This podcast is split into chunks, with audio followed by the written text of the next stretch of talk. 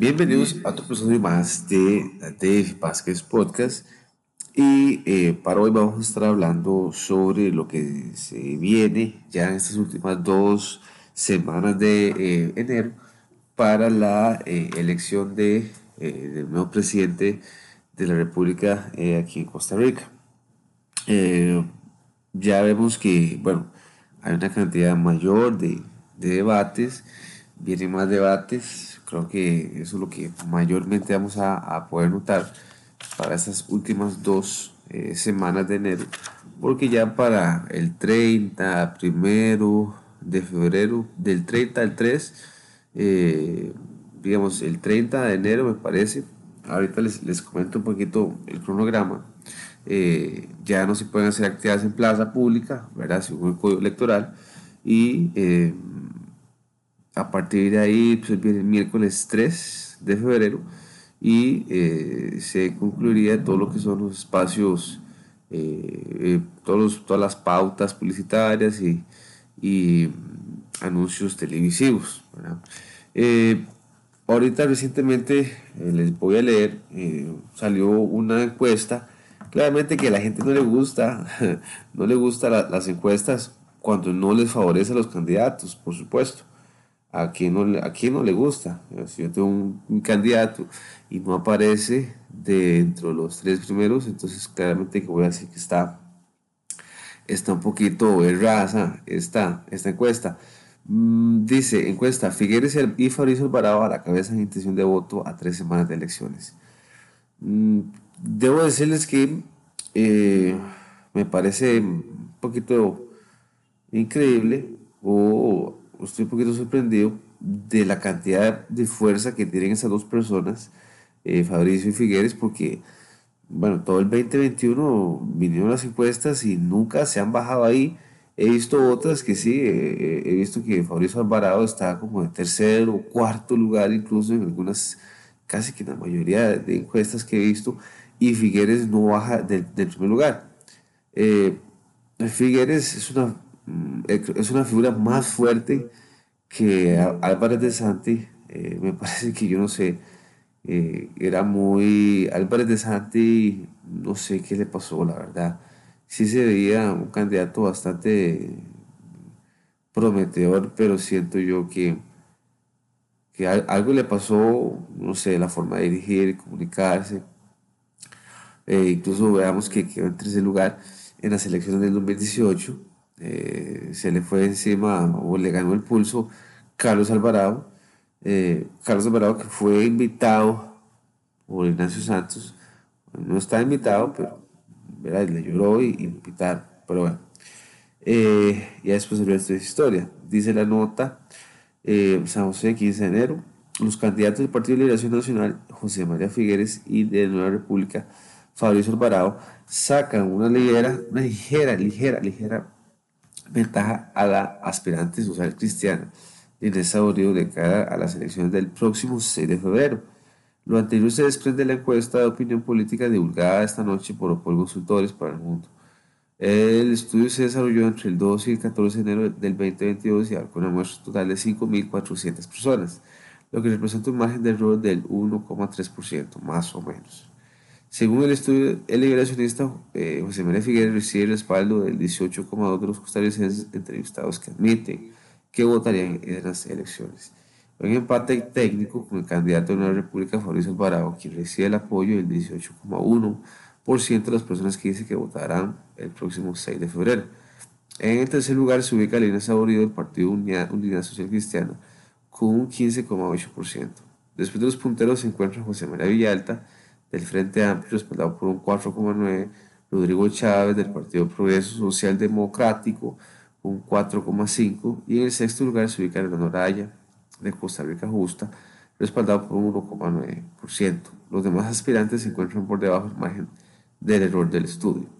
Con relación al estudio publicado por la misma empresa el 16 de diciembre, el 16 de diciembre, Figueres aumenta su respaldo a un 2,55%, Fabricio Barao en un 3,62% y Lina Saurio en 1,66%.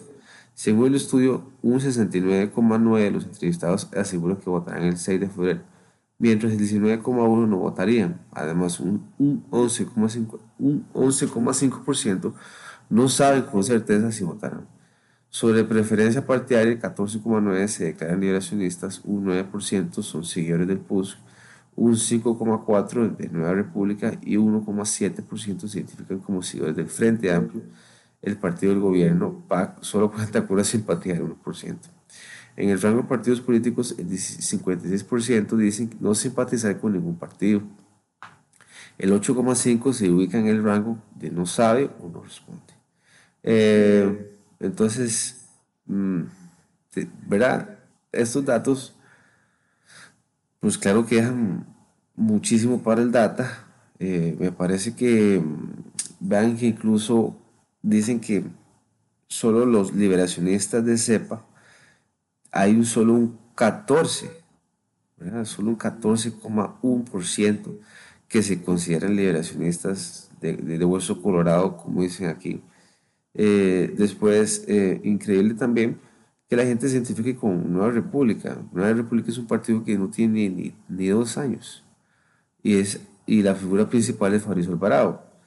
Fabrizio Alvarado por, por, por presidente y también por diputado.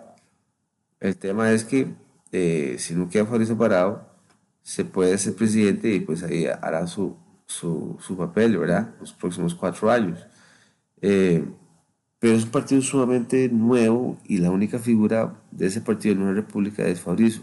Ese es porque ese fue el fundador.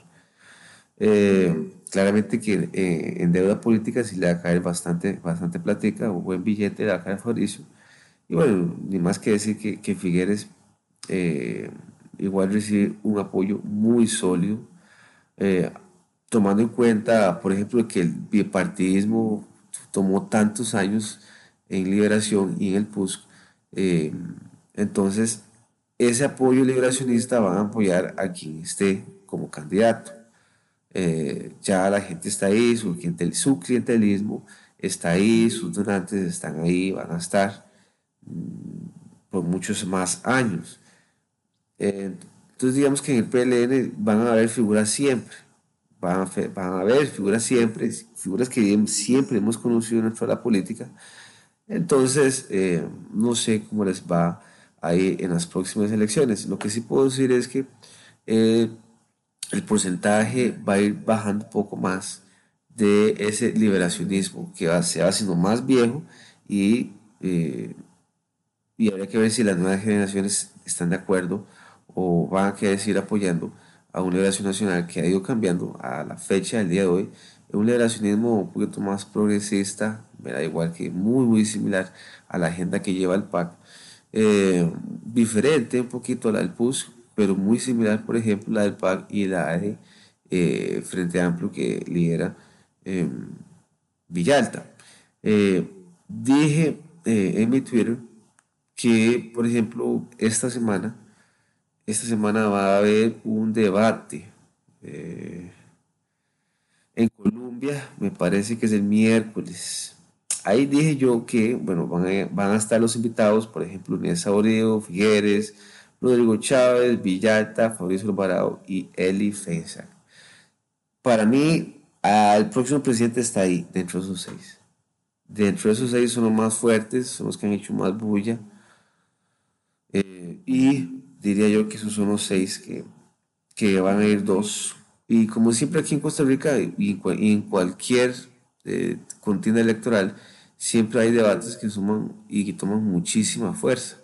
Uno de ellos son los debates finales del, del, Canal 6 y Canal 7, que básicamente que es como, la, como el chispazo para seguir atrayendo más, más gente y que de verdad eh, ya de, la como las tocaba final sobre quiénes van a poder ser esos dos finalistas. Recordemos que Carlos Alvarado, nadie sabía quién era en el 2018, era, pasó de ministro de Trabajo a ser candidato de la presidencia, nadie lo conocía, como les dije, le pidió cacao a Ignacio Santos, que es director de Tener Noticias en la Sabana, y lo llevaron a los debates del 6 y el 7, y ya después es el resto esa historia. En segunda ronda le gana Fabio Alvarado y ya ya después nos dimos cuenta quién era Carlos Alvarado en sí. Eh, presidente perpotente, ¿verdad? no atendió a todos esos que le hicieron coro para que se llegara a Zapote, que son los medios, eh, porque el PAC, vamos a ver, el PAC, el candidato que tiene hoy en día el PAC es una basura, es Wilmer Ramos. Cuando digo que es una basura es porque, lo que todo, creo que no tuvo acceso a, a dinero del banco para la deuda política y además que todo el país creo que está bastante asqueado de lo que es el Partido de Acción Ciudadana, aunque consiguió un millón de votos en segunda ronda. Habría que preguntarle a ese millón de personas por qué quisieron votar por, por, por, por Carlos Alvarado y ya sabemos por qué porque se, se generó una, narrativa en aquel entonces que Fabricio era un extremista y era lo más malo que había. Entonces, por eso fue que ganó Carlos Zaparato, no porque era muy bueno. Y, y, veamos que Carlos Zaparato tenía estudios bastante razonables. Entonces, eh, digo yo que, por ejemplo, el, el ha venido muy fuerte en las últimas, en el último mes y habla muy bien, a mí no me, no me gusta, pero bueno, es otra eh, figura política que nace, que a la gente podría gustarle. Eh, habría que ver, como siempre, no sabemos por quién se vota hasta que ya esté en Zapote sentado y empiece a legislar, a hacer proyectos de ley en sesiones extraordinarias durante los próximos cuatro años. La gente no quiere más impuestos, quiere quitar las restricciones vehiculares, no quieren nada, o sea, no quieren nada de lo que ya tiene el actual gobierno. Entonces está muy asqueado el pueblo costarricense, la ciudadanía que, quiere votar y todos los candidatos se venden muy mal. Eh, después está Rodrigo Chávez, que los medios siguen insistiendo en un tema de acoso sexual.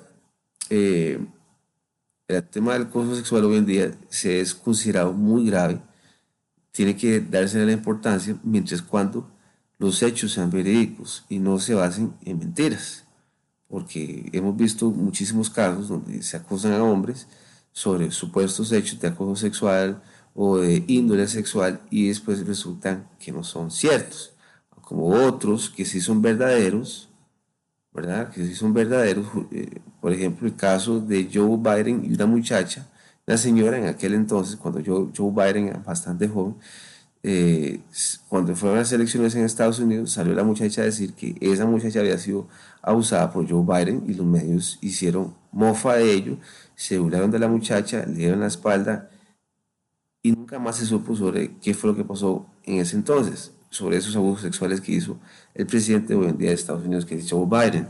Entonces, eh, es bastante complicado. Pero después voy a comentar ese otro episodio más a detalle sobre la entrevista que eh, hicieron Café Política, Liniera González, me parece, a Rodrigo Chávez, totalmente con una agenda que yo les dije, wow, pero esta muchacha no ve el expediente, no ve los hechos, simplemente se, se basó en supuestos subjetivos. Aún así, eh, yo no voy a defender a nadie, simplemente voy a ver los hechos en concreto. Eh, ya después voy a hablar pero sí, bueno, Rodrigo Chávez también es una figura que sale a la contienda electoral, es nuevo, nadie lo conoce. Y veremos si llegan a la Asamblea Legislativa, por lo menos. Eh, y después Inés Saborío, eh, que desde el mes de noviembre, he visto entrevistas de noviembre, diciembre, enero, y todo es lo mismo con Inés Saborío. Sí, del PUSC, pertenece a todo ese bipartidismo que formó Costa Rica eh, durante muchísimos años Em, pero es que es una señora que bien lo dijo en una entrevista que ella no es de no ni de sí. Entonces, ¿verdad? No se puede cabalgar dos caballos a la misma vez. Em, entonces creo que va a ser muy difícil a que ella convenza a la gente, ¿verdad? Eh, y como siempre, les voy a dar un hecho. Cuando fueron las elecciones en Estados Unidos, las mujeres no querían votar por Trump. Los hombres sí querían votar por Trump. Eh, con Trump era al revés. Los que los hombres sí querían votar por Trump y las mujeres no querían votar por Trump. Más bien me re. Las mujeres querían votar por Joe Biden y los hombres no querían votar por Joe Biden. O sea, el mayor electorado de Joe Biden eran las mujeres y los afroamericanos y el elector más fuerte de Trump eran los hombres. Entonces, eh, claramente que eso tiene mucho que ver que, por ejemplo, cómo hace una línea de para tratar de convencer a los hombres eh, de que sus políticas son verdaderas cuando ella dice que ella no es de un sí ni un no. Y la mayoría de nosotros los hombres creo que a veces somos de mucho de sí o no. esa es como esa la dinámica del, del pensar del ser humano. Eh, voy también igual con Fabrizio Alvarado. Muchísima mujer no le gusta Fabrizio Alvarado. Muchísima mujer no le gusta Fabrizio Alvarado. Pero veo mucho hombre que sí le gusta Fabrizio Alvarado. Eh, entonces, veremos a ver qué pasa. Y después sigue eh, José María Villalta, que, bueno, que tiene un 4,9%. Eh, igual hace muchísima bulla. En Twitter es súper famoso. Creo que es la persona que tiene más likes en Twitter. Todos, todos los Twitter son demasiado pegajosos. Eh, igual, ¿verdad? Los, los, de derecha, un poquito más conservadores, decimos no, Dios guarde, no puede llegar alguien como izquierda eh, como alguien como Villalta, y los de la izquierda progresista o izquierda liberal dicen, eh, Dios guarde, no puede llegar Fabricio, o Dios guarde, no puede llegar Figueres. Pues bueno, eh, entonces sí, quedan, esos, quedan estos candidatos como eh, Inés Saborío, que es una señora que es nueva, que se mete otra vez a la política, está viendo que después de casi 20 años, que fue el único el, único puesto que tuvo con Abel Pacheco, que fue presidente del 2002 al 2006. Eh, entonces, ¿verdad? Eh, hay opciones para que la gente vote, no siempre le va a gustar, eh, pero bueno, aquí hay 25 candidatos, en Estados Unidos solo hay dos. ya después veremos quién llega a segunda ronda. Yo sé que hay uno que está muy fuerte. Pero en los debates del 6 y del 7, Canal 6 y Canal 7, de todo puede pasar. De todo puede pasar. Eh, veremos a ver, eh, falta muchísimo, o también diría yo que falta muy poco para que para, para, para aquellos indecisos eh, que quieran votar o que quieran ver qué opciones hay. Les voy a dar rápidamente el cronograma del Tribunal Supremo de Elecciones que eh, inició el diciembre de 2020, año satánico, pandémico, horrible. Ya después ahí inicia febrero, ¿verdad? Ya no les voy a decir todo el programa entero, pero si nos vamos a ir a enero del 2022.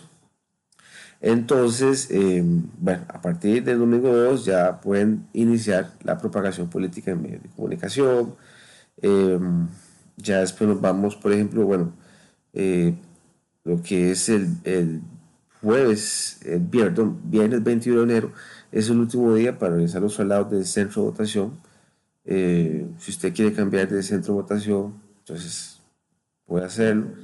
Eh, ya el sábado 22, el material electoral tiene que estar en las juntas cantonales, de acuerdo al código 158 del código electoral y eh, es el último día para que el tribunal eh, distribuya en forma impresa y video el distrito electoral, eh, respectivo del padrón de cada junta cantonal. Después, el lunes 24, vence el, plazo para que diferentes organismos internacionales quieran soliciten a la Dirección General del Registro Electoral poder ser o acreditarse como observador. Y em, el sábado 29 todo el material electoral tiene que estar en las juntas receptoras, domingo 30. Eh, es el último día para que todos los partidos políticos puedan celebrar reuniones o mitines en zonas públicas. De acuerdo al Código 137, inciso D del Código Electoral. Eh, miércoles 2 de febrero, último día para, para que todos los partidos políticos puedan pautar en medios publicitarios, porque veamos que yo estoy haciendo este episodio el 15 de enero pero del 15 al 2 son dos semanas. Entonces, bueno, ya, y el primer domingo de febrero, que, es el domingo 6, se hacen las elecciones. Eh, posiblemente ese mismo día se sepa quién es, o veremos a ver con el tema del COVID, ¿verdad? Qué tan exagerados sean y eh, qué tanto se pueda contar los votos. Y eh, depende de quiénes salgan, ahí, pues, se van para la segunda ronda y sería el primer domingo de abril. Entonces, la, segunda vuelta de elección presidencial, si fuera necesario, se haría el domingo 3 de abril, según los artículos 138 de la Constitución Política y 209 del Código Electoral.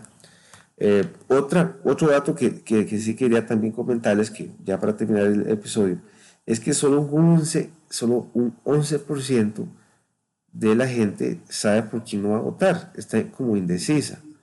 Eh, entonces, dice, además un 11,5% no saben con certeza si votarán. Eh, él dice que el 69% de los entrevistados asegura que sí votan, un 19% que no votan y un 11,5% sabe, no saben con certeza si van a votar. Ese 11 no sé cómo interpretarlo, si es de los parte de los indecisos, si va a querer votar o no, eh, o si no tienen candidato todavía. Eh, pero bueno, veremos a ver qué pasa. bueno, aquí también otro, otro, otro dato también que es importante retomarlo, que dice que es los partidos políticos, el 56% dice no simpatizar con ningún partido. Y es cierto, ningún partido se ha hecho ¿verdad? fiel a esos votantes que votaron por ellos cada cuatro años. Ningún partido dice, estos son mis votantes. Yo aquí tengo mis votantes. Vea que solo 14% se identifican como liberacionistas. Entonces, ese 56% es un número muy grande de, de clientes políticos que están ahí a la deriva. Eh, y por lo mismo, porque hay candidatos demasiado malos que llegan a Zapote, incumplen todo lo que hicieron, tramaron al electorado y entonces por eso se sienten tan distantes de ese partido. No quieren al partido. Ese 56% no quiere ningún partido no se identifica con ningún partido. En Estados Unidos hay republicanos o demócratas. Usted quiere estar en un partido republicano y a muerte con ese partido republicano o a muerte con el partido demócrata. Eh, entonces, eh, y solo un 8,5 se ubica en el rango de o no responde. Eso es la, encuesta por consultores. Creo que esta, semana que viene van a salir más encuestas y ahí les voy a estar comentando, pero sí es es complicado. Eh, igual, de tantas opciones, el voto se va a por ahí. Ya el bipartidismo siquiera por ahí de 2002, ya 2006, 2002 que nace el Partido de Acción Ciudadana, 2006, 2010 y ya el resto fue historia. Mm, veremos a ver qué pasa y eh, chicos, nos estamos escuchando la próxima. Chao.